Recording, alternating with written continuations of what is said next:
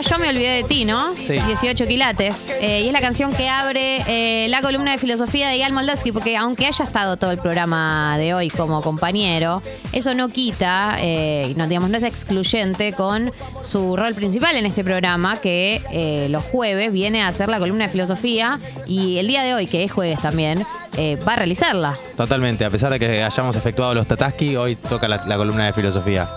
Gran- Jueves, hazle frente a tu jefe. No, es jueves. Jueves. Porque el miércoles fue a hacerle frente Ah, al jefe. Perdón, me olvidé de hacerle frente a mi jefe ayer. Jueves. Jueves. Lo tengo que mencionar dos veces por lo menos por contrato.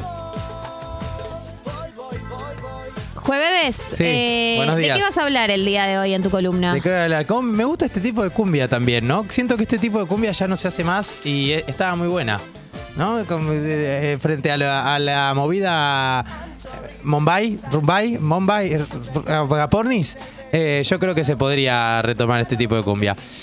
Voy a hablar, vamos a hablar de el olvido, que en realidad la semana pasada hicimos una un, un- como un olvido, culpa, responsabilidad de Nietzsche y me quedé pensando porque dije, oh, siento que el tema del olvido era un buen tema, no lo hicimos tanto y había algo ahí para dar, así Es que un gran tema, lo olvido. es un gran tema el olvido, es un gran tema el olvido.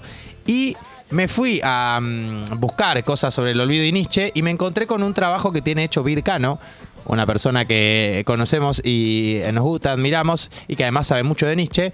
Y tiene hecho toda un- una investigación sobre el lugar que ocupa el olvido en la construcción de la subjetividad. O sea, que, ¿por qué es relevante o qué lugar ocupa para Nietzsche el olvido en, en a convertirnos las en las personas que somos? ¿No? Este es como el gran, la gran, eh, el gran planteo que hace Vircano, ¿no? Hay- Está hay- buenísimo. Está muy bueno. Y el, el principio del- de la cuestión es, que habíamos dicho la semana pasada, que sin, sin lugar para el olvido, sin, sin olvido no hay lugar para lo nuevo, ¿no? Necesitamos el, el olvido como premisa para arrancar a... O para darle lugar a las cosas nuevas, a las experiencias nuevas que tenemos en la vida, ¿no? El olvido va a empezar a estar acá. Nosotros traemos en, en nuestra... Para liberar lugar en la RAM. Exacto. Nosotros traemos, nosotros venimos, supongamos que nosotros, nosotros vos nacés, no importa si en cero o con cuánta data, vas creciendo, vas incorporando un montón de, de información que son sentidos y creencias ajenas a las, a las tuyas, que no tenés ninguna, digamos que vienen de tus padres, que vienen de tu familia, qué sé yo. Todo esto te arman, te formatea. Y, en al- y es como que en algún lugar Nietzsche dice, bueno, esa es la persona que sos. Para darle lugar a sentidos nuevos, para que empiece a aparecer la posibilidad de eh, construir otro tipo de ideas, hay que empezar a olvidarse de las cosas que uno tiene, que uno trae con uno. Este es el primer lugar que va a tener el olvido, ¿no? Es una herramienta para empezar a transformar quienes somos. Pero, Pero no es tan literal, digamos. No es que uno se olvida, sino más bien que no, no es. lo desarma, Exacto. lo enfrenta. No es un olvido literal, es un, olvi- es un olvido de sentido. Es un olvido como un dejar atrás algunos sentidos y algunas cosas que vas teniendo para empezar, como si no hubiera lugar para tener un sentido nuevo y un sentido viejo. Yo no puedo estar deconstruido y además ser machista o, o ser patriarcal, digamos, las dos a la vez no. En algún lugar me tendría que ir olvidando de mis prácticas, que igual yo pero creo a la que... vez sí Sí. ser construido y ser machista. No, sí. O sea, absolutos no, pero podés te- tener a las dos conviviendo ahí. Podrías tener las dos, pero se supone que en donde estás deconstruido no hay machismo, digamos. Mm. En ese mismo lugar hay un olvido. Y de hecho yo creo que sí, se- hay ciertos Hay prácticas que, que yo las tengo, que las, las tengo realmente olvidadas o que uno las va dejando atrás y que si, si hicieras memoria las recordarías, pero que no, no habitan más tu... Tu, tu- tu, eh, abanico de, de acciones posibles en, en lugares o en formas o en momentos. Bien, perfecto. Entonces el punto es, eh, lo que va a decir Vir con respecto a Nietzsche es que el olvido es un, un poquito de silencio, un poquito de lugar para que empiecen a aparecer sentidos nuevos, cosas nuevas, para romper con todas, con todas esas vivencias y todos esos sentidos del mundo que traíamos y que teníamos. Pero ¿qué pasa? Dice, hay dos tipos de, de espíritus, ¿no? Va a empezar a decir. El espíritu el espíritu más conservador es el espíritu que encuentra o que sigue o que habita la casa segura, que es el lugar de los padres, los sentidos que ya tenemos, las cosas que ya sabíamos, que conocíamos, la persona que no critica, que no, que no, que no repiensa, que no se repiensa a sí misma. Ese es. Y después está el espíritu nómade, que es toda esta gente que tiene. Que migra. que que migra espiritualmente, que sería que se da la posibilidad de ir a otros sentidos, que se da la posibilidad de ir a otros lugares, que se da la posibilidad de extraviarse. Incluso dice Vir, es como que si, si- o sea, si yo estuviera la, la- la metáfora es si yo estoy en una montaña, el espíritu nómade es la persona que no va por el camino que hicieron todos los, el camino que ya está pactado por todos los por todos los otros Claro, se deja llevar por. se deja llevar y trata y llega a la, a la cima por otro lado. Esto es una metáfora, no es algo literal, porque Claro, perderse porque en la montaña es literalmente la peor experiencia que hay en el mundo. Sí, donde te podés morir. También. Pero metafóricamente sería, si yo estoy en una montaña, no, no hago el camino que ya me marcaron, sino que voy y trato de llegar a la cima. Nietzsche, que es el autor de, esta, de la frase Dios ha muerto, Sí, claro. eh, en algún lugar, dice Vir, podríamos pensar que es como. ¿Qué, es- ¿Qué es Dios ha muerto? Dios ha muerto es, en realidad, él dice, Dios murió porque dejamos atrás a Dios.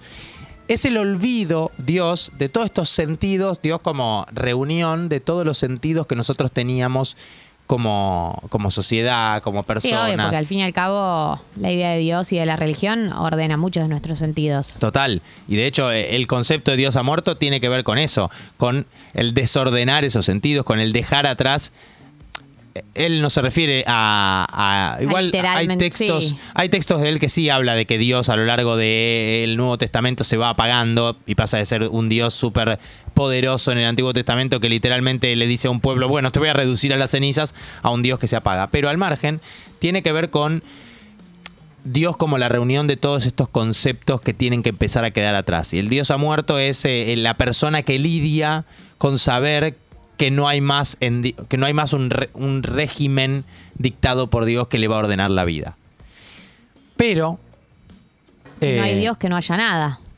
dijo María Becerra, Sí, en Eterno Resplandor, eh, que es una gran película para el olvido, sí, claro que sí. para los tratamientos del olvido, ¿qué es lo que pasa con Eterno Resplandor? Yo pensaba, que porque no funciona el Claro, tratamiento. además de que no funciona, ¿por qué no funciona? Porque ellos Porque ella empieza a recordar y a luchar en contra. pero qué eso pero qué es lo pero por qué ¿Ella o él? Lo- él resi- él quiere que él trata de ir al, al tratamiento Él y se resiste, pero también él él en la práctica trata de ir de recuperarla a ella y ella ya se olvidó de él. Pero ¿por qué ella no puede seguir adelante con su futuro? Para, digamos, si hiciéramos este, este análisis desde Nietzsche, porque a ella le pasa algo que es el flaco que va a, a que le hace el tratamiento del olvido, que en tiempo después será Frodo y el que lleve el anillo a, a ser destruido Sí es. se roba todas las cosas de Jim Carrey y empieza a vivir con ella las mismas experiencias que ella había tenido Sí, en el pasado, pero en el futuro con él. de la película. Exacto. Qué bronca que me da, qué bronca, qué Ah, hijo de puta. Alto garca, Frodo, igual siempre un mierda. O sea, se sabe que en El Señor de los Anillos sin Sam, Frodo hubiera sido Gollum. Sí, O sea, es medio Gollum. Es recontra Gollum, tiene unas ganas de ponerse el anillo, tres películas de Sí. 200 horas queriendo ponerse el anillo y Sí. están diciéndole, basta, hermano, por favor. Vamos a la maldita montaña. Es un tirano. Sí, Frodo. sí. Quiere todo el tiempo ponerse el anillo y hacer lo que se le cante. Sí, terrible tirano, Frodo. Tiene muchas tendencias tiranas. El TT.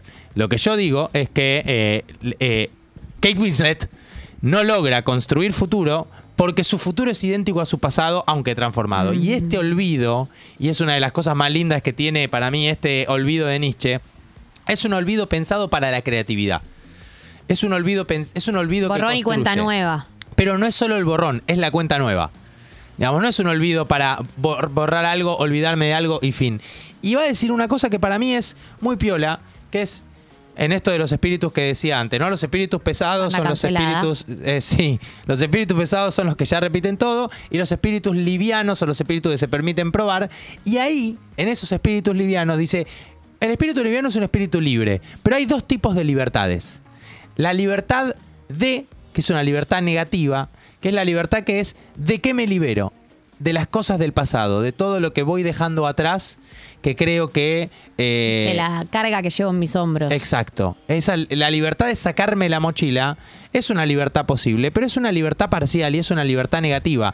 Nietzsche va a decir, la, ver- la libertad que tenemos que buscar, la libertad positiva, la que realmente estamos con ganas de que nos suceda, es la libertad para, que es la que nos va, que es la que vamos a usar para construir el mundo que queremos tener, digamos. Para, para llevar al mundo ese que nos gustaría que aparezca, que nos gustaría que suceda. Esa es la libertad que estamos buscando. Porque el proceso de romper con nuestro pasado es un proceso sumamente doloroso. Digamos, ¿no? Romper con las cosas que te enseñaron tus viejos, irte de tu casa, pelearte, pelearte con lo que vos eras, pelearte con lo que vos sentías, es un proceso muy doloroso. ¿De qué manera se, se lidia con el dolor creando algo nuevo? La creatividad de lo nuevo, la persona creativa, sana parte de su dolor en esa creación. Y resuelve parte de todo ese dolor que le implica romper con el pasado, creando. Entonces, este olvido es una herramienta creativa, es una herramienta para que podamos crear algo que nos guste y algo que nos ayude a sanar con todo el dolor que vamos a tener que atravesar para romper con lo que, con lo que vivimos. El creativo es una persona que sufre, dice. Y el que olvida es una persona que recuperó el derecho a equivocarse. Porque también en ese. En ese espíritu, ese espíritu pesado que solamente está en la casa segura, que solamente hace lo que le dijeron, hace lo que conoce, hace lo que ya le pasó, es una máquina de repetir, es alguien que nunca se va a equivocar Un loop a probar. eterno. Es un loop eterno, exacto. En cambio, la persona creativa, la persona que va a ir, la persona que olvidó, es una persona que se la está jugando y en ese jugársela sabe que está la posibilidad de equivocarse. Pero el derecho a equivocarse es algo que se recupera en el olvido. Y quien olvida o quien crea está mucho más dispuesto a pegársela y a equivocársela porque es parte de jugársela y es parte de hacer el intento de construir ese mundo. Muy hermoso. Es muy hermoso, es muy hermoso todo lo que hay en contra, ah, en, en cu- en la cuestión del olvido y me parece, me parece muy bello eh, la cuestión creativa y la cuestión afirmativa y este tema de del, signo de salud que representa para Nietzsche el olvido, digamos, ¿no? Eh, no es que olvidarse es un síntoma de que estoy mal, de que no reconozco, de que no registro, no, al revés no hay síntoma más saludable y más eh, digno de una persona que la persona que, que olvida para crear algo que cree, que cree mejor, que olvida para crear eso que le gustaría que fuera distinto. Ahí es donde está la salud más grande, ahí es donde está, digamos, una, donde hay una potencia creativa muy grande y me parece que está muy buena la idea de pensar que nos olvidamos de algo para poder crear algo nuevo y no simplemente para dejarlo atrás. Hermoso, como siempre, Ian Moldavsky y su columna de filosofía acá en Tata. Recuerden que durante 33 minutos más seguimos al aire, por lo menos Tata. Después el resto de la programación.